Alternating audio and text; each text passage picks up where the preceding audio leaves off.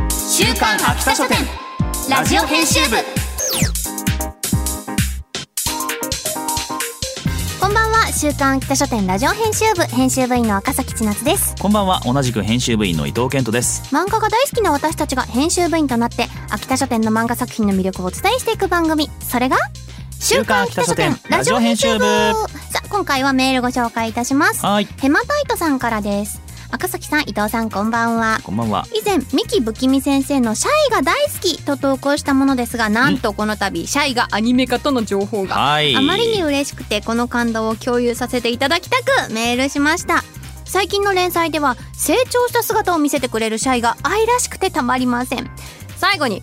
シャイはいいぞはいということでねアニメかシャイ推しの方でしたねおめでとうございます、はい楽しみですねねなんかこう嬉しいですよねねそうそうあそこうれ秋田書店で取り上げたなって知ってるやつつっいてやー知ってなるやるつ、ねどういう感じあのテレテレした感じこう恥ずかしい感じねどんな風に表現されるのかそうですねすごい楽しみであすといろいろねアク魅ション力的なねキシーンとャかもラねクタ気になりますーけれどもはい、ぜひはい楽しみに、それではそろそろ始めていきましょう週刊秋田書店ラジオ編集部スタートこの番組は秋田書店の提供でお送りします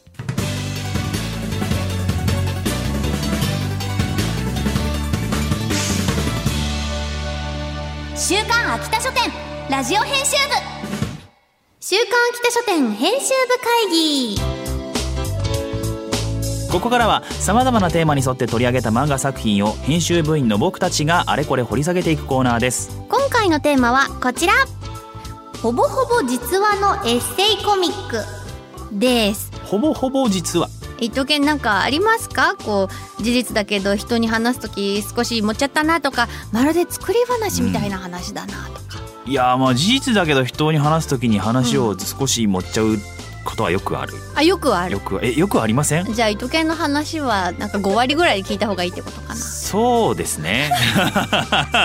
だいぶ持ってんなえー、5割はちょっとやりすぎかなもうもうあのーまあに1割ぐらいは持ってもうるちなっょってと持って話してんのかなってじゃあ常に思っておくね時時ある時あるまあ、なんかセリフ一緒でもテンションそんなんじゃないわとかねああなるほどねそうそうそうまあそれは確かにある美味しい美味しいぐらいだったのが、美味しいってなわけないだろうっていうまあそれはねそう 必要な盛り方だよねそうですよ赤崎さんはありますか私まるで作り話みたいだはいまるで作りなっ話ていうのは、だけど本当の話うちのお姉ちゃんが、えー、と幼なじみと結婚したのがすごかったなって思った一回もう全然地元とまた別の地方で離れ離れになって、またなんか戻った時なんか「あらまああなたたち」みたいないい話があ感りじにそうなってだまわさかのとは思った昔からなんか仲いいなと思っていたけど付き合ったりはしてなかったのね、でどこでそれがちゃんとお互いに恋だって気づいてこう運命の人だってなったのか気になるとこえろでなんすか照ね。れくさかったりやっぱしたのかなとかいろいろね考えたねわかんない昔は全然意識してなかったけどこう久しぶりに大人って再会した時だったりとかまあする人生かもいしれろんななことがありますねねえはい、さて今回ほぼほぼ実話のエッセイコミックというテーマで取り上げるのは月刊ミステリーボニータで好評連載中の酒井美和の少女漫画戦記ですきしむペン先震える原稿用紙飛び散るインクが魂の絵を描く夢見る乙女の花園こそ戦場青池康子先生三内鈴江先生木村みのり先生忠津陽子先生木原敏恵先生山田美音子先生キラ星のごとき少女漫画家のアシスタント経験を持つ酒井美和先生が赤裸々に回想する脚色なしほぼほぼ実話の少女漫画界の裏側を描くエッセイコミックコミックス第1巻が10月14日に発売されたばかりですとはいいうことで先生のお名前でもう知ってるっていう方たくさんいらっしゃると思うんですけれども、ええまあそうそうたるレジェンドたちのえお名前が出てくるんですけれども舞台は1970年代、ザ・昭和という時代です、はい気がついたらお昼の1時から夜中の1時まで何も食べていなかったり、はい1週間以上寝ていない先生がいたり漫画家の仕事はもうすごく過酷だった、本当に本当ですかっていうシーンがね連続しますけれども、特にこの1970年代はやっぱり大変だったのかな、うん今まはだねねえやっぱりそうパソコンでできることもさあるからうんパッてある程度簡略化できる部分も生まれてきたと思うんだ多けど、分ベタ塗りとかの黒く塗りつぶすとことかも、うん多分ワンクリックでいけるじゃないですか消すとかね、ね絶対そうはいかないし、うん、ホワイトで全部こここの集中線のはみ出た部分を消さないとみたいなね作業もね手作業調べるものとかもそうですよねうん、多分今だってネットで「ほい」で調べられないから、じゃあ図書館に行っただけでもわからないことが多分あるから、ね、今インターネットでちゃちゃって検索してあなるほどっていうねえ画像でこういう風になってるのかみたいない現代から見るとより衝撃的な内容になっておりますけやどでも本当になんかイメージする漫画家の先生の修羅場っていう感じのものが描かれてた、うんあそうですね締め切りになるやっぱそうだったとんだ編集の人が来てめちゃくちゃ見られながら書くとかそうそう早くしてくださいみたいなもうできた原稿を持ってすぐ行くみたいなうんね郵送間に合わないらから移動で行くとか わおっていう本当にこんな感じだったんだっていうのをすごいなんかこれほぼほぼ実話ですからねしかも、はい、酒井先生の師匠である山田美音子先生まあ猫先生って書かれてますけれども、との日々や酒井先生のデビューまでの道のりが結構詳細に描かれているという点にも注目してほしいですね。はこい、の師匠とそのアシスタント、まあ、弟子みたいな感じの関係性がさ、うんすごい羨ましいなって思った。そうですねこれもやっぱりこの時代ってよりこう太いんでしょうねやっぱりねうんこう実家に泊まり込みみたいなそういうシーンがあったりとうか、ん、泊まり込みみたいな感じでやる現場って少ないですか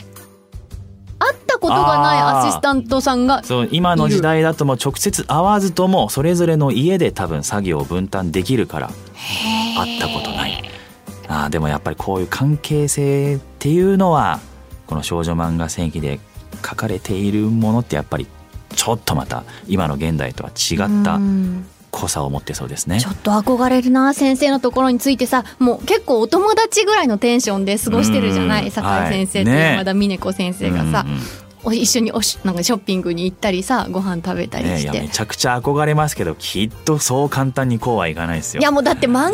てさほんとすごい狭いうんもんじゃない、うんまた僕面白いなって思ったのはそんな過酷に見えるうん戦場って言われてる現場の中でもなんか登場している、まあ、人物たち、うん先生たちがみんななんかポジティブなんですよね。あと漫画を描くのがすごいみんな好うんき好、きでやっぱたまらないんだなっていう、うんそういうなんかエネルギーはもらえますねなぜか。なぜか。はい。さて、今回ご紹介した酒井美和の少女漫画戦記のコミックス第1巻を抽選で2名様にプレゼントいたします。また作品の試し読みなど、詳しくは番組公式ツイッターをご覧ください。そして発売中の月刊ミステリーボニータ11月特大号は9番目の武蔵ゴーストグレイの表紙が目印です。ぜひチェックしてください。以上、週刊秋田書店編集部会議でした。週刊秋田書店ラジオ編集部エンディングです。次回は、どこでもヤングチャンピオンで好評連載中の、最終はゲームの基本です。最終道具でだって戦えます。をご紹介します。お楽しみに。番組では作品の感想や見どころなど非常勤編集部員ことリスナーのあなたからのお便りもお待ちしていますメールアドレスは秋田アットマーク JOQR.net akita アットマーク JOQR.net までお気軽にお寄せくださいまたこの番組のアーカイブがポッドキャスト QR その他各ポッドキャスト配信サービスにてお聞きいただけますこちらも詳しくは番組ツイッターをご確認くださいそれではお時間になりました。週刊秋田書店ラジオ編集部。お相手は赤崎千夏と、伊藤健人でしたまた来週この時間にお会いしましょう。バイバイこの番組は秋田書店の提供でお送りしました